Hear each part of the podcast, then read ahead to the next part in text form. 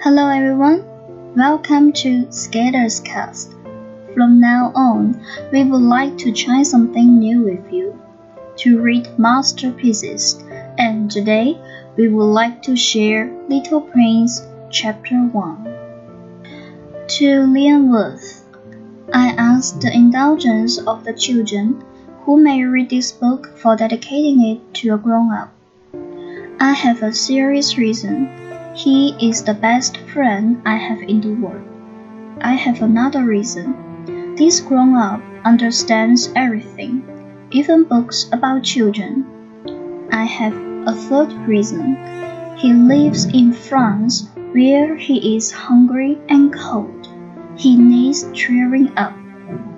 If all these reasons are not enough, I will dedicate a book to the child from whom this grown-up grew. All grown-ups were once children, although few of them remember it. And so I correct my dedication. To Leon Werth, when he was a little boy. Chapter 1 We are introduced to the narrator, a pilot, and his ideas about grown-ups. Once, when I was six years old, I saw a magnificent picture in a book called True Stories from Nature about the primeval forest. It was a picture of a boa constrictor in the act of swallowing an animal. Here is a copy of the drawing. In the book, it said, Boa constrictors swallow their prey whole without chewing it. After that, they are not able to move and they sleep through the six months that they need for digestion.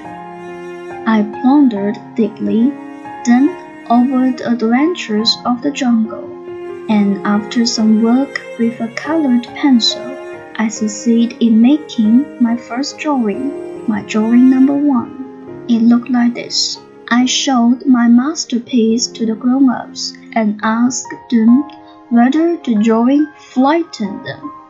But they answered, Frightened? Why should anyone be frightened by a head? My drawing was not a picture of a head. It was a picture of a boa constrictor digesting an elephant. But since the grown-ups were not able to understand it, I made another drawing I drew the inside of the boa constrictor so that the grown-ups could see it clearly. They always need to have things explained. My drawing number two looked like this.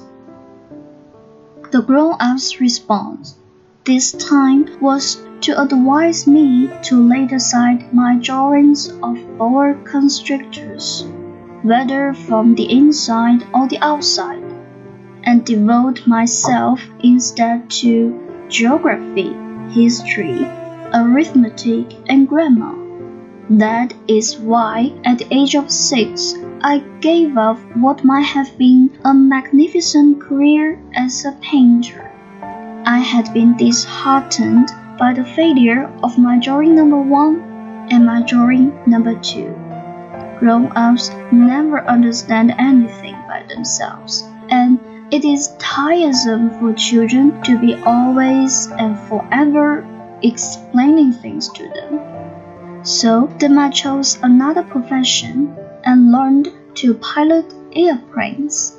I have flown a little over all parts of the world, and it is true that geography has been very useful to me. At a glance, I can distinguish China from Arizona if one gets lost in the night, such knowledge is valuable.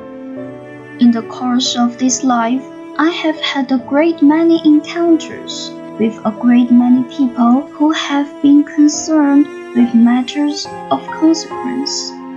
I have lived a great deal among grown ups. I have seen them intimately, close at hand and that has so much improved my opinion of them. Whenever I met one of them who seemed to me at all clear sighted, I tried the experiment of showing him my drawing number one, which I have always kept. I would try to find out. So, if this was a person of true understanding, but whoever it was, he or she would always say, That is a head. Then I would never talk to that person about boa constrictors or primeval forest or stars. I would bring myself down to his level. I would talk to him about bridge and golf and politics and neckties. And the grown up would be greatly pleased to have met such a sensible man. This is the end of the chapter 1. Thank you for listening. We are still there or be square next time. This is Temple. Goodbye.